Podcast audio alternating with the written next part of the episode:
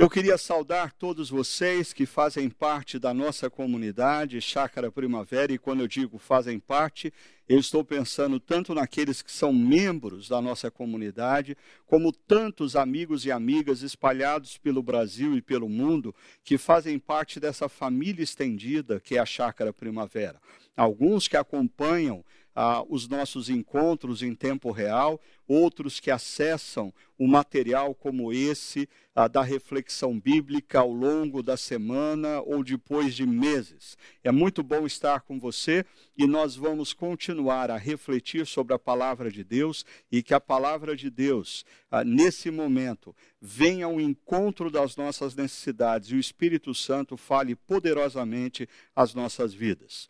Como vocês sabem, nós temos conversado sobre esse tema, reconstrução, a agenda de uma geração.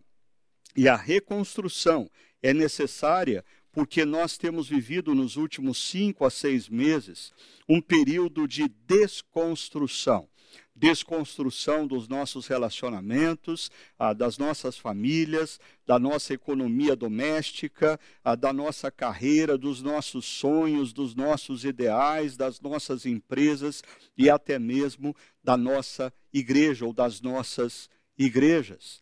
Ah, é incalculável o impacto que essa pandemia trouxe para as mais variadas dimensões das nossas vidas. Mas é importante nesse momento nós pararmos e refletirmos sobre uma dupla tarefa. Ah, essa dupla tarefa, primeiro, passa por nós calcularmos e identificarmos os danos. Quais foram os danos dessa pandemia nas nossas relações, nas nossas famílias, na nossa economia, ah, na nossa carreira profissional, na nossa caminhada como discípulo, ah, na nossa vida comunitária como igreja? A segunda tarefa passa por a gente gradativamente reconstruir a vida, as relações, a nossa economia, a nossa carreira, as nossas organizações e até mesmo a nossa igreja. Nós não temos ainda o cenário ideal com todos os elementos necessários para essa reconstrução, mas nós precisamos começar a dar os primeiros passos, e esses primeiros passos passam pelo que nós temos refletido aqui, ao olharmos para a vida de Neemias, um homem que viveu cinco séculos antes de Cristo e que vivia na Pérsia e foi desafiado por Deus a voltar para a cidade de Jerusalém ou ir para a cidade de Jerusalém e participar da liderança, da reconstrução dos muros que estavam derrubados naquela cidade. Assim, hoje, eu queria conversar com você sobre um tema que ah, é muito precioso para a minha própria vida e para a minha caminhada ah, como pastor, como professor, como pessoa. Cultive a excelência. Ah, nesse processo de reconstrução, é hora ah, de muitos jovens profissionais reconstruírem as suas carreiras sobre outras bases, e uma dessas bases que eles devem fazer uso é a excelência. Mas sempre é tempo, mesmo para nós que já temos uma caminhada e já temos uma certa idade e experiência, por que não reconstruir ah, com novos paradigmas, com novos padrões, fazendo uso da excelência? Agora, eu queria mostrar essa imagem para vocês porque ela reflete grandemente ah, como que nos últimos anos ah, nós temos visto sucesso principalmente com o advento da internet, das redes sociais, aonde pessoas se tornam famosas pelo que dizem, não necessariamente pelo que realizam. Olhe comigo essa imagem, talvez você esteja se perguntando o que é essa imagem. Mas eu queria chamar a sua atenção que nessa imagem nós temos um, um alto grau de visibilidade, mas ao mesmo tempo uma baixa consistência. Nós diríamos, se isso fosse a posição original de um iceberg, ele certamente não conseguiria permanecer em pé, porque a visibilidade é enorme, mas a base de consistência é, é muito, muito a, a tênue. Ah, isso é o que acontece muitas vezes em algumas carreiras, em algumas vidas, em alguns casamentos e até mesmo a maneira como algumas igrejas crescem. Ah, nós nos desenvolvemos e crescemos baseado na visibilidade, baseado no que os outros vão pensar ou dizer ao nosso respeito, e nós não gastamos tempo com aquilo que ninguém vê, mas que vai dar consistência a médio longo prazo na vida, no casamento, na carreira profissional, no desenvolvimento de uma igreja. Vamos colocar essa imagem numa posição normal. Agora sim, você pode enxergar um iceberg numa posição real. E aqui você percebe que a visibilidade ela é bem menor do que a imagem anterior. E para você ter esse nível de visibilidade num iceberg, você tem ah, uma base imensamente maior e mais profunda, na qual existem valores, hábitos e tempo. Deixa eu explicar isso. Ah, valores. À medida em que você desenvolve a sua vida, a sua caminhada profissional, a sua carreira, o seu ministério pastoral, a sua empresa, a sua igreja, é importante que você tenha valores e valores que se transformem em hábitos, porque valores que não se transformam em hábitos não geram absolutamente nada. Então você precisa ter valores que se transformam em hábitos e que são consolidados ao longo do tempo. Tempo é essencial para a consolidação de hábitos e valores. E assim você constrói uma vida, um relacionamento familiar, uma empresa, uma igreja com consistência. É imprescindível que você tenha claro quais são os valores, transforme esses valores em hábitos e exercite esses hábitos ao longo do tempo. Ah, quando nós olhamos para as Escrituras, nós encontramos pelo menos três homens que me inspiram grandemente quando o tema é excelência, porque excelência é um desses valores que precisam ser transformados em hábitos ao longo do tempo. Ah, esses três homens são José, no Egito, Daniel, na Babilônia, Neemias, na Pérsia. Eu não sei se você já ouviu ah, essa nomenclatura, mas alguns estudiosos e teólogos ah, chamam ah, personagens como José, Daniel e Neemias, entre outros, de tipos de Cristo. Ah, por quê? Porque eles expressam muito do que Jesus seria. Ah, eles têm uma certa, um certo comportamento redentor que anunciam à humanidade a necessidade de um Salvador. É claro, Jesus seria aquele que viria de forma perfeita e faria a redenção total e plena. Mas alguns personagens do Antigo Testamento lançam alguma luz sobre o que Jesus seria para a humanidade como um todo. Agora, pare e pense comigo o seguinte: às vezes, quando nós pensamos ah, nessa ideia ah, de sermos como Jesus, eu, por muitos anos, fui, de certa maneira, desafiado por aquele clássico cristão, best-seller, o livro chamado Em Meus Passos, O que Faria Jesus. E desde o dia que eu li esse livro, ainda jovem, eu passei, de certa maneira, a me atormentar, ah, pensando ah, em cada passo, em cada decisão, em cada momento, ah, o que Jesus faria no meu lugar. Ah, eu acho que uma coisa que passa desapercebida para muitas pessoas é que Jesus, sendo Deus que se tornou homem, Jesus é o Deus que se tornou homem e possuía uma personalidade. O Jesus de Nazaré tem uma personalidade. O Jesus de Nazaré tem um histórico de vida. O Jesus de Nazaré tinha um biotipo. Jesus de Nazaré agia e reagia porque, em parte, ele era Jesus de Nazaré. Ah, essa reflexão fez eu mudar essa pergunta em um determinado momento da minha vida. Ao invés de me perguntar, ah, em meus passos, o que faria Jesus? Eu passei a me perguntar se Jesus fosse o Ricardo, ah, com a história de vida que o Ricardo tem, com a personalidade que o Ricardo tem, com o biotipo que o Ricardo tem, o que Jesus faria ou o que ele seria, como ele seria. Ah, quando nós olhamos a história de José, de Daniel, de Neemias, nós vemos claramente isso. Como Jesus seria se ele fosse José? Como Jesus seria se ele fosse Daniel? Como Jesus seria se ele fosse Neemias? E a pergunta que nós precisamos responder é: como Jesus seria ah, se ele tivesse se encarnado no que nós somos, no nosso biotipo e na nossa personalidade? Como que a, o caráter de Cristo se reflete a partir de quem eu sou, a minha história e a minha personalidade?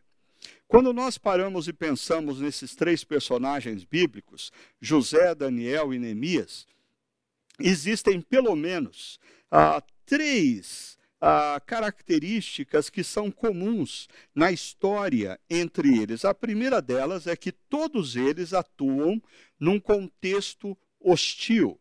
Ou seja, José não era próprio do Egito, ah, ele precisa aprender a se relacionar numa cultura estranha, numa cultura pagã, numa cultura politeísta, numa cultura com valores e princípios completamente diferentes dos valores e princípios do seu pai Jacó, do seu avô Isaac, do seu bisavô ah, Abraão.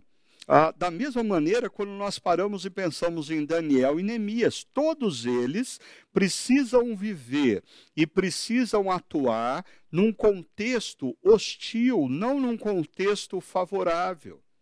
É interessante nós pensarmos nisso porque ah, todos nós temos vivido numa cultura que nós chamamos de pós-cristã. Rapidamente, a cultura que nos envolve pouco tem a ver com o cristianismo, pouco tem a ver com os valores e princípios do cristianismo dentro das empresas, dentro das organizações, na esfera política, na esfera pública. Constantemente cristãos vão se deparar com situações em que eles vão ser tensionados a não fazerem o que Deus quer e se submeterem aos valores e princípios da cultura. Por quê? Porque nós também vivemos num contexto hostil. Mas uma segunda característica desses três homens é que todos eles ascendem pela excelência.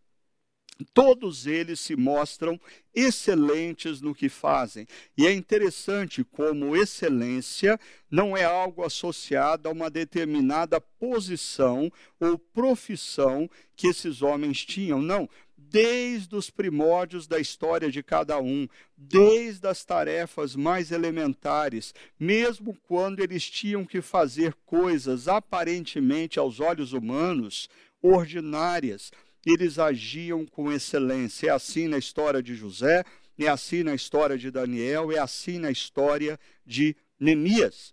E uma terceira característica que envolve a história desses homens é que eles usam a influência para abençoar.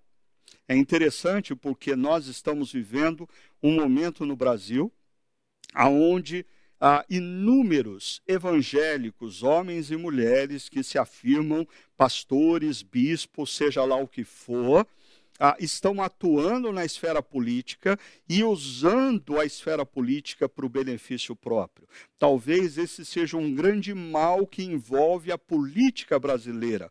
Aqueles que ascendem a, a vereadores, deputados estaduais, deputados federais, senadores, aqueles que na esfera política se tornam juízes, desembargadores, ah, na medida em que ascendem, passam a achar que a sua posição deve ser usada usada para o seu próprio benefício.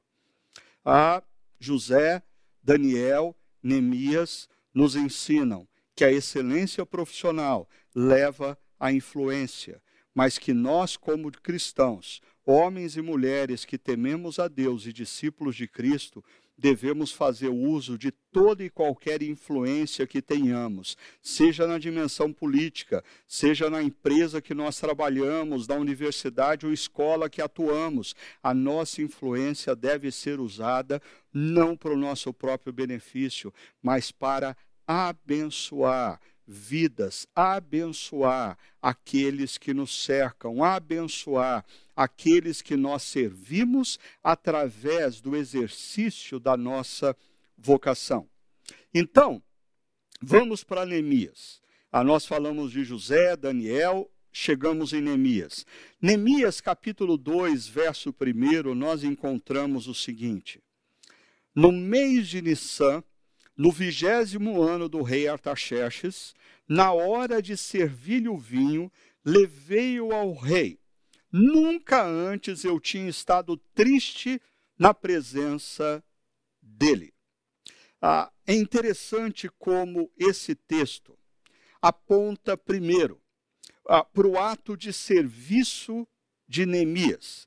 Diz o texto, na hora de servir-lhe vinho. E se você se lembrar, ah, no final da oração que Neemias faz, no capítulo 1 do seu livro, ah, nós temos a informação do porquê Neemias estava servindo vinho ao rei. Dê uma olhada no verso 11 do capítulo 1. Diz assim: Faze com que hoje este teu servo seja bem-sucedido, concedendo-lhe a benevolência deste homem. E aí Neemias conclui: Naquela época eu era o copeiro do rei. Como nós já falamos anteriormente, ser copeiro do rei não era pouca coisa naquela época na antiguidade, porque o copeiro era responsável por provar a comida e a bebida do rei, e não poucos reis da antiguidade morreram e, consequentemente, perderam o seu trono ah, porque foram envenenados. Ser copeiro do rei, na época de Neemias, era uma posição de altíssima confiança e gerava uma relação de certa intimidade com o próprio rei, devido à constante convivência e confiança exercida do rei para com o seu copeiro. Agora, eu queria chamar a sua atenção ah, para duas falas de Neemias no verso 11 do capítulo 1 ainda. Ele diz na sua oração: Faze com que hoje este teu servo, se referindo à relação dele com Deus, e aí ele conclui: Naquela ocasião, naquela época, eu era copeiro do rei, apontando para a sua função. Perceba comigo aqui uma coisa muito importante. Ah, nessa, no primeiro verso do capítulo 2 e no último verso do capítulo 1, nós temos o que Neemias fazia. No entanto, no início do último verso do capítulo 1, nós, tinha, nós temos e encontramos o que Neemias, ou para quem Neemias fazia o que ele fazia. Ah, para mim, essa é a essência da excelência na vida de um cristão. Ah, quando você não é discípulo de Cristo e vive no mundo corporativo, inúmeros ah, cursos vão te encorajar a excelência para o seu progresso pessoal, para o seu sucesso pessoal, e a motivação na busca pela excelência passa a ser tão e unicamente o sucesso, o prazer pessoal de ascender profissionalmente. Mas quando nós olhamos para as Escrituras, a excelência tem uma outra motivação. O discípulo de Cristo, o cristão, o homem ou a mulher, tementes a Deus, vivem em excelência e fazem o que fazem com excelência, seja qual for a sua atuação, ah, tanto ah, seja considerado uma atuação simples na sociedade ou importante na sociedade, ah, eles fazem com excelência porque o que eles fazem, eles fazem a Deus. Eu sempre gosto de lembrar a história do arquiteto Fídias, autor de várias obras que estão nas ruínas de Atenas, principalmente na Acrópole uh, de Atenas. E Fídias era conhecido pelo seu perfeccionismo, pela sua excelência, e ele é questionado por que ele está esculpindo as costas de uma estátua que ficaria colada no teto de um templo, e o seu amigo diz: ninguém vai ver as costas dessa estátua. E aí Fídias responde, alguns de vocês já sabem, ele diz: ah, os deuses verão. Ou seja, eh, Fídias não trabalhava para aqueles que viam à frente das estátuas, ele trabalhava para os deuses. E você, que adora e que serve o verdadeiro Deus Criador dos céus e da terra e Redentor que se revelou na pessoa de Jesus, que naquela cruz morreu para nos redimir. Ah, quão, como nós devemos viver a, a, a, nossa vocação e o exercício da nossa profissão. Para quem você trabalha? Como professor, você trabalha para o dono da sua escola, para o diretor da sua escola, ah, como funcionário de uma empresa, você trabalha para o seu gerente, para o seu diretor, para o dono da empresa. Ah, para quem você trabalha? Neemias servia ao rei. No entanto, ele servia ao rei porque ele era servo do Altíssimo e ele fazia com excelência, porque ele fazia para Deus. Agora, volte comigo no verso 1 do capítulo 2, porque nós encontramos essa afirmação: Nunca antes eu tinha estado triste na presença dele, do rei. Ah, é impactante essa informação porque ah, para ser copeiro do rei, certamente Neemias já servia no palácio do rei há muito tempo. Ah, uma relação de confiança, como nós dissemos, precisava ser des desenvolvida entre o rei e o copeiro, e o copeiro e o rei. E, consequentemente, se Neemias está nessa posição, ele servia há muito tempo, e a afirmação de, de Neemias é: ele nunca havia estado triste. Ele nunca serviu o rei sem ânimo, ele nunca havia feito o seu serviço sem empolgação e paixão.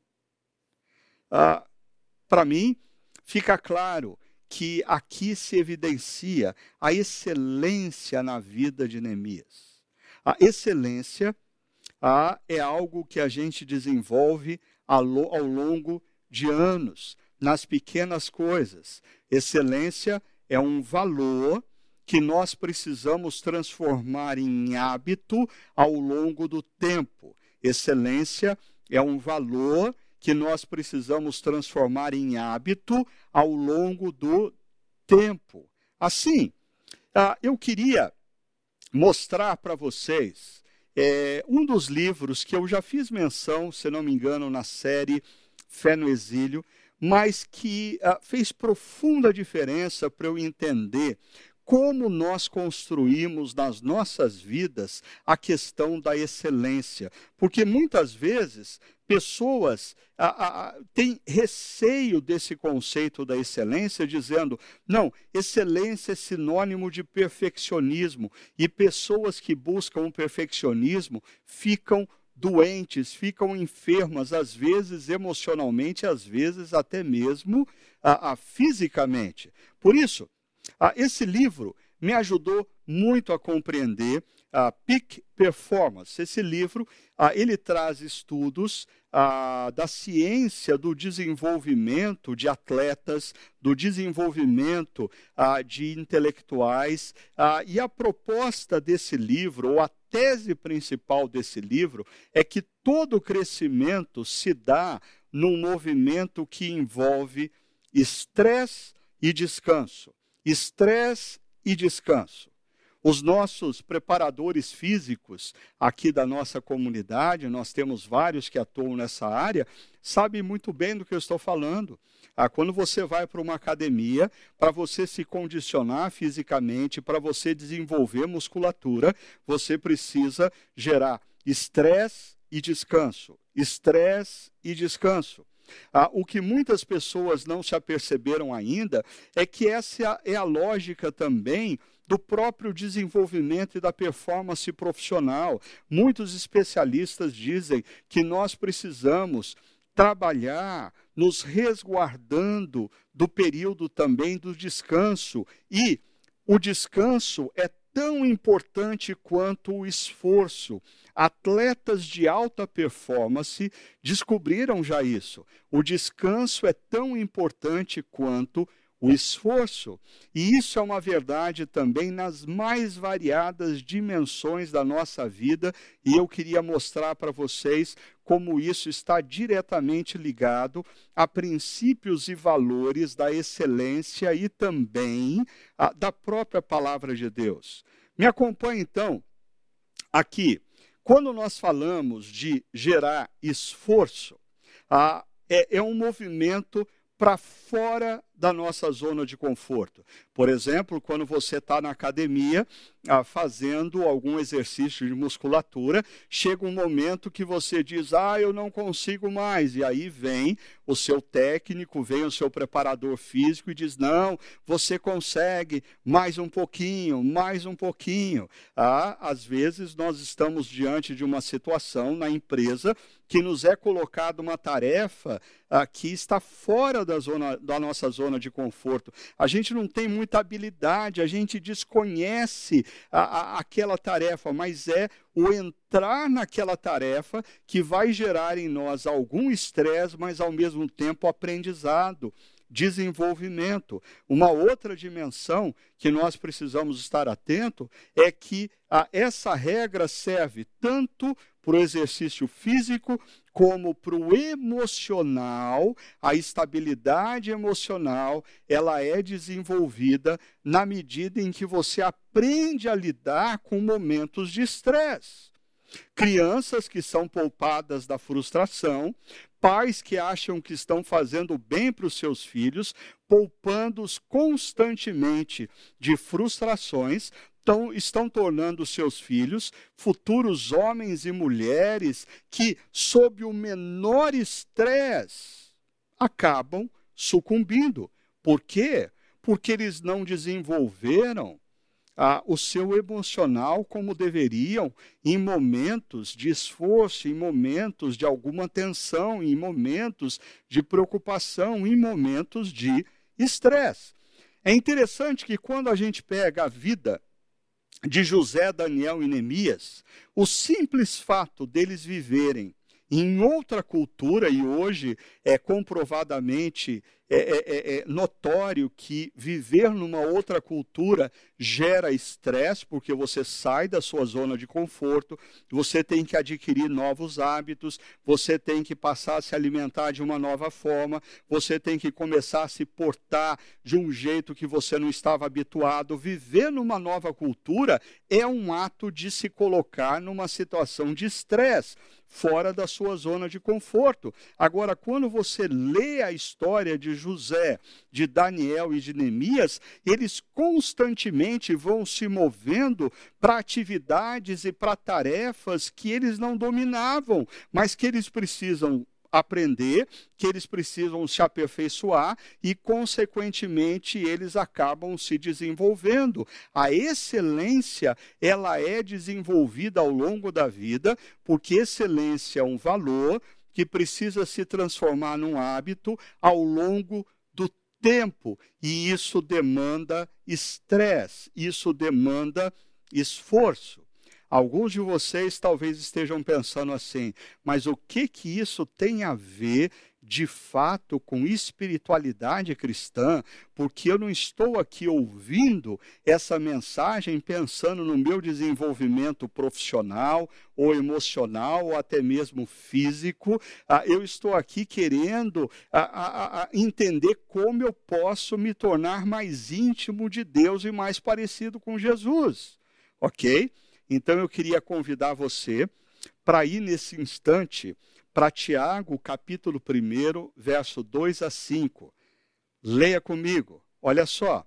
Meus irmãos, considerem motivo de grande alegria o fato de passarem por diversas provações, por muito estresse, por muito esforço, pois vocês sabem que a prova, o momento de estresse da sua fé produz perseverança, musculatura, resistência, aperfeiçoamento, e é a perseverança, a resistência, o aperfeiçoamento deve ter ação completa na vida de vocês, a fim de que vocês sejam maduros e íntegros, sem lhes faltar coisa alguma. É interessante como Tiago está falando de uma dimensão da espiritualidade cristã. E ele está dizendo como que nós podemos nos tornar ah, homens e mulheres maduros. E, ao meu ver, a maturidade ah, no cristianismo, ah, ele é equivalente à excelência na atividade profissional, na atividade esportiva. Ou seja, a maturidade é o nosso alvo maior ah, na espiritualidade cristã, nos tornarmos mais e mais parecidos com Jesus. Mas o que Tiago diz é que o desenvolvimento dessa maturidade demanda estresse, demanda provação. É justamente nos momentos em que nós somos provados que nós precisamos perseverar, resistir, e assim nós desenvolvemos, ah, se a gente poderia dizer assim, musculatura espiritual resistência espiritual. E nós nos tornamos mais e mais parecidos com Cristo, e é claro, tudo isso que eu estou falando é sob a influência e capacitação do Espírito Santo de Deus. Ah, em outras palavras, seria como a gente dizer: se você ainda não entendeu quem é Jesus e não se rendeu, ao fato dele ter afirmado que é o próprio Deus e que naquela cruz ele morreu no nosso lugar e que ele ressuscitou no terceiro dia. Se você ainda não se rendeu ao amor e ao perdão de Deus oferecido através de Jesus na cruz, consequentemente você não recebeu o Espírito Santo de Deus, não tente amadurecer espiritualmente sozinho. Você não vai conseguir, você precisa da ação, da energia, do poder, do Espírito Santo de Deus, que nos aperfeiçoa, mas ao longo das provações, ao longo do estresse. Ah, eu sei que você, assim como eu, tem passado por momentos complexos ao longo dos últimos seis meses. Ah, eu sei que as suas provações nas mais variadas áreas não são poucas, mas eu queria lembrar você qual é o propósito de Deus com a nossa aprovação? O propósito de Deus com a nossa tribulação é nos desenvolver mais e mais, nos lapidar para nos tornar cada vez mais parecidos com Cristo e, consequentemente, maduros. A, a questão não é quando nós vamos sair dessa pandemia. A grande questão é como nós vamos sair dessa pandemia. A, a questão não é quando nós vamos sair, se nós vamos sair daqui uma semana, um mês ou um ano. A grande questão é como eu e você vamos sair dessa pandemia. Nós vamos sair mais parecidos com Jesus, nós vamos sair mais maduros na fé, nós vamos sair como homens e mulheres mais experimentados e mais provados na nossa caminhada com Cristo. Ah, como que a igreja vai sair dessa aprovação? Ela vai sair melhor, ah, porque ah, o grande problema a, a, grande questão não é passar pela aprovação, a grande questão é como passar pela aprovação e o que a aprovação gera em nós. Assim, perceba, Uh, um outro texto, em Romanos capítulo 5, verso 3 e 4, uh, o apóstolo Paulo reforça essa ideia de Tiago que nós estamos falando. Ele diz: nos gloriamos nas tribulações, um outro termo para provações, porque sabemos que a tribulação produz perseverança, o mesmo conceito de Tiago. Veja só, a tribulação produzindo perseverança, o estresse produzindo aperfeiçoamento. E olha só, a perseverança produz um caráter aprovado, e o caráter aprovado, esperança. Em outras palavras, em meio às provações, Deus está construindo em nós um caráter mais parecido com Cristo. Isso é, se nós estamos reagindo à provação da maneira correta. Se nós estamos vendo na provação um momento de nos exercitarmos para buscarmos excelência, excelência no nosso caráter, excelência no nosso comportamento, excelência a, a, a, no nosso desempenho profissional, excelência na nossa atitude cristã, seja onde nós formos enviados. Deixa eu voltar para você, com você, para esse gráfico, porque eu falei do estresse. Ah, mas aquele livro que eu fiz menção, que não é um livro cristão, fala que é essencial o estresse e o descanso para gerar crescimento.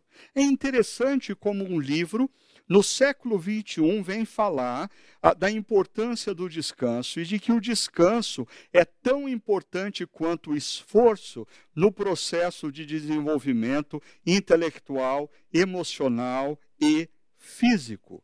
Ah, de onde vem em José, Daniel e Neemias o conceito do descanso? Certamente eles não tinham acesso a esse livro que eu fiz menção agora há pouco.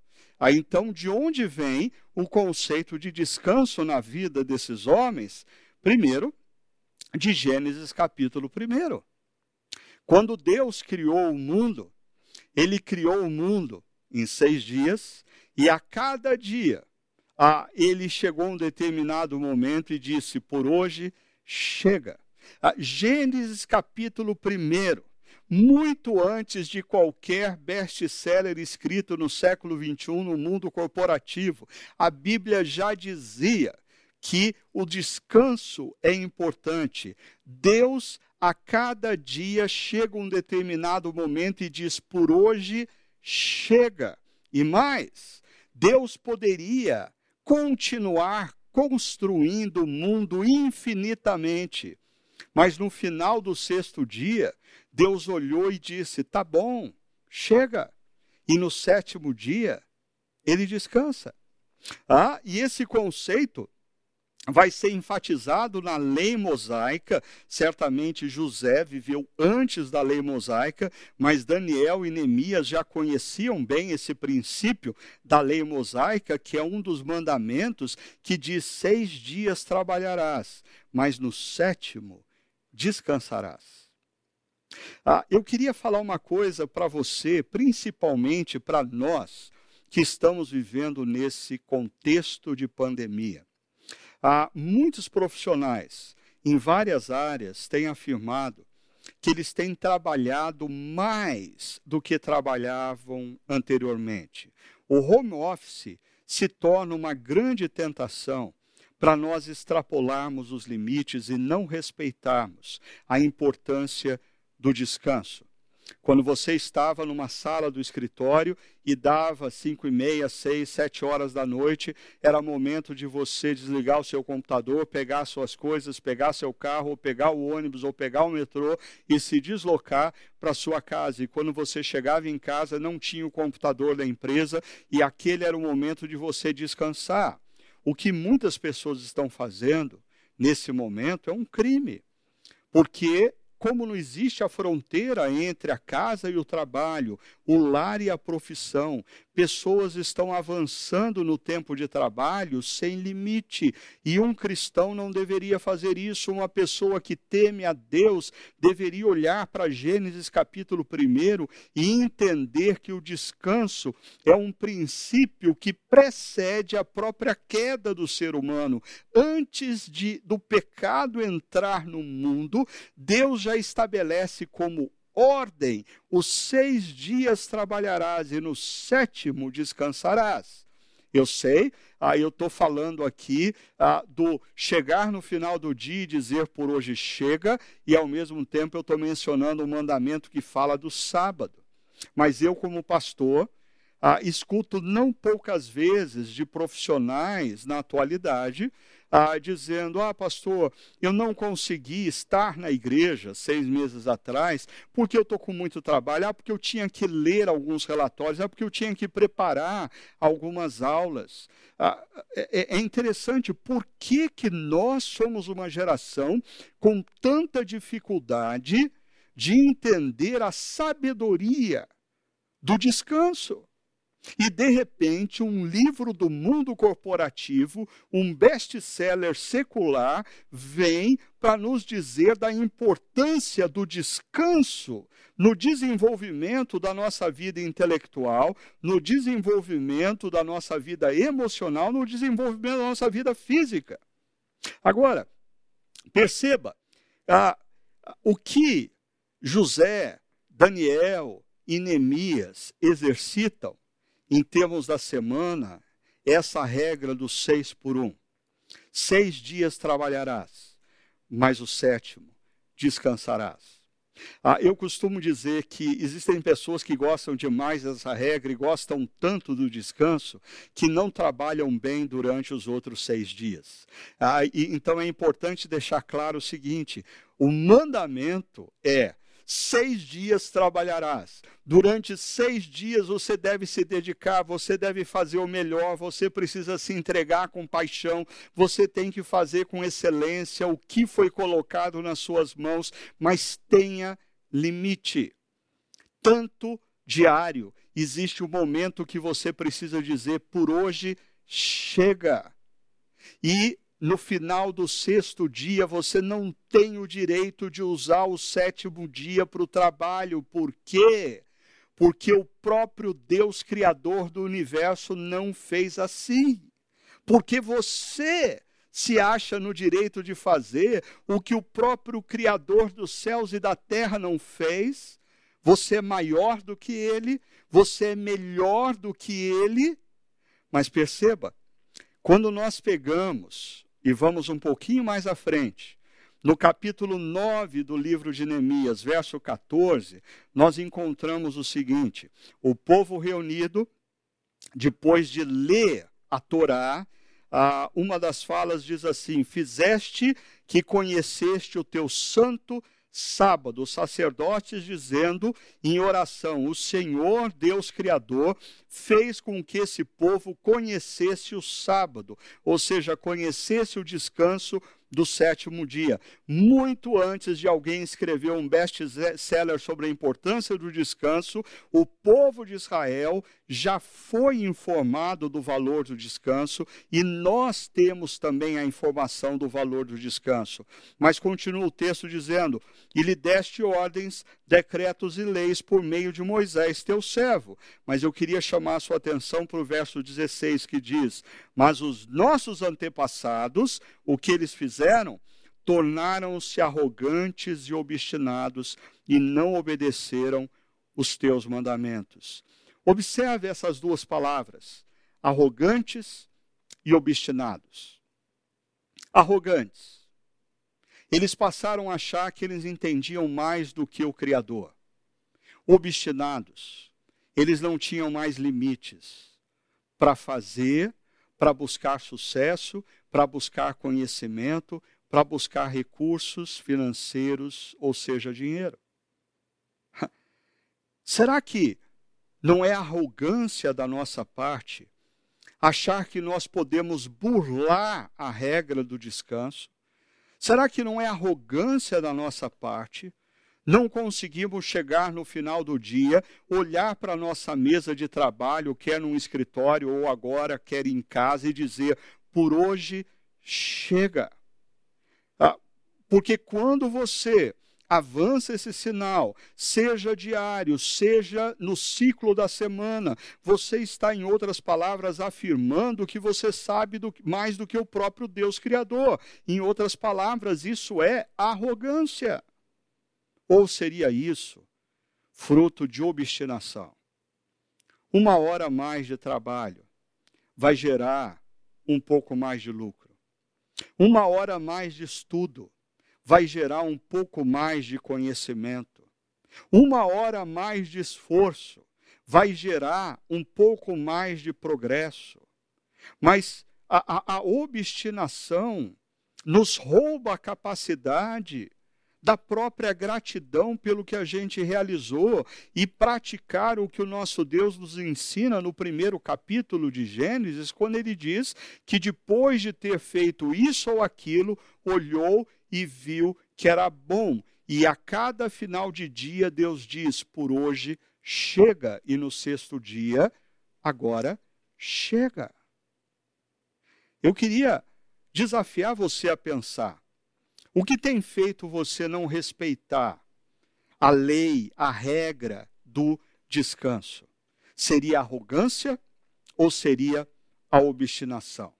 Agora que eu mostrei para vocês como tudo o que esse livro diz já estava registrado nas Escrituras Sagradas há muito tempo, deixa eu voltar aqui a essa equação: estresse, provação, esforço, mais descanso, gera crescimento, gera crescimento na direção da maturidade, gera crescimento na direção a, a, do aperfeiçoamento profissional, nos tornamos excelentes no que fazemos, quer dando uma aula, quer trabalhando num banco, quer sendo funcionário público, quer sendo político, quer sendo juiz, seja qual for a nossa profissão ou área de atuação, quando nós entendemos que o esforço e o descanso gera crescimento, a isso nos conduz gradativamente à excelência. Porque se lembre, excelência é um valor que se transforma num hábito ao longo do tempo.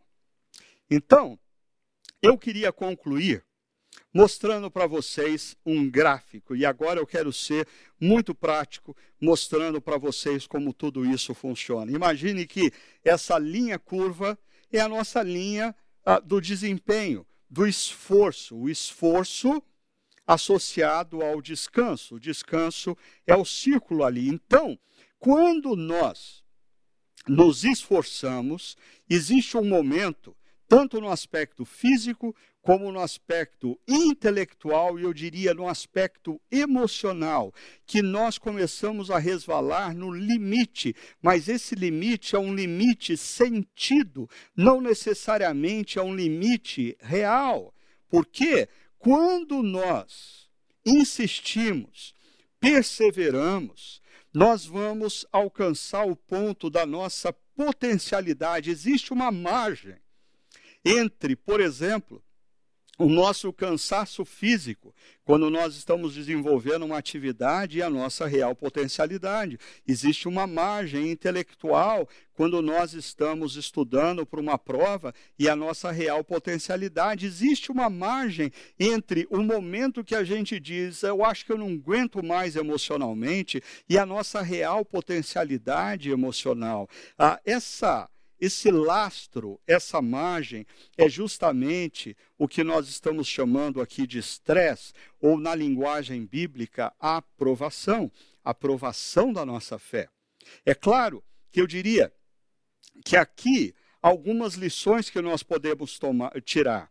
A, a importância de você ter na espiritualidade um mentor, um líder espiritual que efetivamente conheça os seus reais limites e saiba o quanto você pode ainda avançar. Isso é verdade, por exemplo, nas atividades é, é, é, físicas. Eu me lembro do medalhista olímpico Tiago Silva, que venceu o salto por, com vara com 6 metros e 3 centímetros, mas eu me lembro ah, de um testemunho que ele deu falando do seu treinador o seu treinador, sempre quando ele conseguia saltar uma determinada altura, o treinador imediatamente ia lá e colocava a, a, a vara, o lastro para ele saltar a cinco centímetros acima. Ah, e, e, ele às vezes dizia: Não, eu não vou conseguir, já está bom que eu alcancei. Mas ele estava sempre convidando o Tiago Silva a se superar, a buscar a sua potencialidade. Agora, perceba a importância, como nós temos falado, do descanso. E para mim isso é fantástico perceber que a sabedoria bíblica já fala desde o primeiro capítulo da Bíblia acerca da importância do descanso. O descanso na Bíblia vem antes da lei mosaica. E por que que nós desrespeitamos tanto isso? Estresse com descanso gera desenvolvimento. E assim nós vamos cada dia testando e nos aperfeiçoando mais fisicamente, emocionalmente, profissionalmente e espiritualmente. Ah, nós precisamos entender isso aqui. E nós precisamos sempre nos lembrar do seguinte: por exemplo, quando nós falamos de provação, ah, e a palavra de Deus diz que ah, Deus jamais nos vai provar além das nossas forças. É exatamente isso. Você às vezes está na linha vermelha e você diz: Eu não tenho mais forças, Deus, eu não vou aguentar essa aprovação. Não, Deus, como um Pai celeste sábio, ele conhece a sua linha verde. Confie em Deus. Ele prometeu que jamais vai provar você além das suas forças. E é o que ele faz. Agora, ah, deixa eu mostrar dois perigos e aí a gente conclui. O primeiro perigo são pessoas que desprezam o descanso e vivem na zona de estresse. Eu conheço esse pecado e eu, ao longo da minha vida, algumas vezes paguei caro por esse pecado. Eu não encorajo ninguém a viver dessa forma. É interessante como existem pesquisas científicas que mostram que pessoas que uh, vivem nessa situação de constante estresse, elas se tornam dependentes das substâncias químicas que o organismo produz em contexto de estresse. Ah, mas essas substâncias químicas começam a, a, a, como que destruir a própria vida biológica, a, a intelectualidade, vai gerando inúmeros fatores que vão transtornar a vida e a saúde dessa pessoa. Por quê? Ah, porque ela não respeitou a lei do descanso. Mas existe o erro número dois, que também nos leva para longe da excelência. Ah, é quando nós queremos viver uma vida confortável. É quando, diante de desafios, a gente diz: não, passa, eu vou optar por uma vida mais tranquila. Ok, você tem todo o direito de optar por uma vida mais tranquila, uma vida que não te coloque em situações fora da sua zona de conforto, ah, uma carreira profissional que não demande de você se aperfeiçoar em áreas que você não tem ah, tanta habilidade. Ah, é um direito que você tem. No entanto, a, a regra do descanso e do estresse diz que você, com isso, vai se tornar uma pessoa apática para com o desenvolvimento. E, consequentemente, a excelência na sua vida como pessoa, a excelência na sua performance profissional, a excelência na sua própria espiritualidade cristã. Ah, vai ficar longe de você, porque essa imagem que nós temos aqui representa muitas vezes a maneira como as pessoas lidam com a própria espiritualidade. Ah, elas não perseveram diante das provações, elas não praticam as práticas espirituais, as disciplinas espirituais, ah, quando as suas emoções ah, não correspondem à vontade, por exemplo, de ler a Bíblia, de orar, de estar numa comunidade cristã. Então eles começam a se acomodar e não crescem, não se desenvolvem, se tornam eternos bebês espirituais. Mas, por fim, eu quero mostrar esse gráfico e assim a gente vai concluir a reflexão de hoje. Quando nós desafiamos cada um de vocês a, nesse momento de reconstrução, cultivar a excelência, é porque, primeiro, a excelência é uma marca daqueles que temem ao Deus Criador e ao nosso Deus Redentor. Por quê? Porque o trabalho numa visão e numa cosmovisão reformada não é um castigo de Deus. O trabalho é a forma como nós exercemos a nossa vocação no mundo em adoração a Deus. Então, tudo que nós fazemos, seja em palavras, seja em ação, no nosso trabalho e na nossa profissão, deve ser feito não para o nosso patrão, deve ser feito não para a nossa instituição, deve ser feito para o nosso Deus, Criador e Redentor. Ele merece a nossa excelência. E como você constrói a excelência, a excelência é, uma, é, é um valor que você transforma em hábito através do estresse e do descanso ao longo do tempo. Eu queria convidar você, nesse momento, a refletir. Primeiro, como você tem reagido a esse momento de estresse físico, emocional, econômico que nós estamos atravessando?